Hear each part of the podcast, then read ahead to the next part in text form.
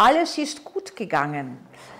Haben Sie sich schon je befasst damit, wenn einer Ihrer Angehörigen, Ihrer alten, kranken, betagten Angehörigen Sie bitten würde, Ihnen, ihm zu helfen? Beim assistierten Suizid zum Beispiel, will nicht mehr leben, braucht Ihre Hilfe. Es kommt im Herbst ein Film in unsere Kinos, der diese Thematik beleuchten wird. Ich finde es fantastisch, dass das überhaupt möglich ist, dass man sich damit öffentlich befasst. Es bringt nämlich äh, den Einzelnen an Grenzen. Stellen Sie sich vor, Sie sind in einer Familie, wo mehrere Kinder sind, Sie haben Geschwister, alle haben eine unterschiedliche Beziehung zu den Eltern und Sie sind vielleicht der Lieblingssohn oder die Lieblingstochter des Vaters.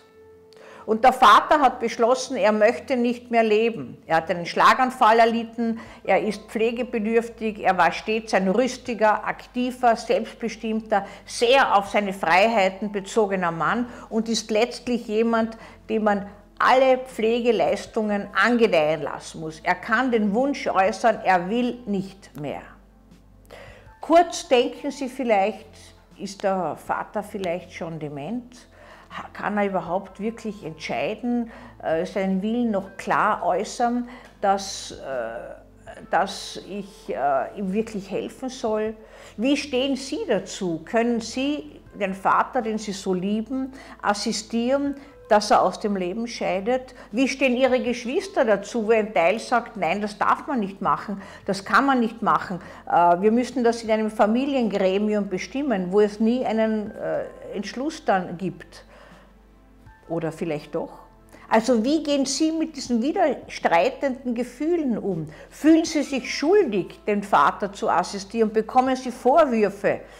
Warum sollten Sie das machen? Weil der Vater Sie vielleicht ausgewählt hat. Sie sind ja sein Lieblingssohn oder seine Lieblingstochter.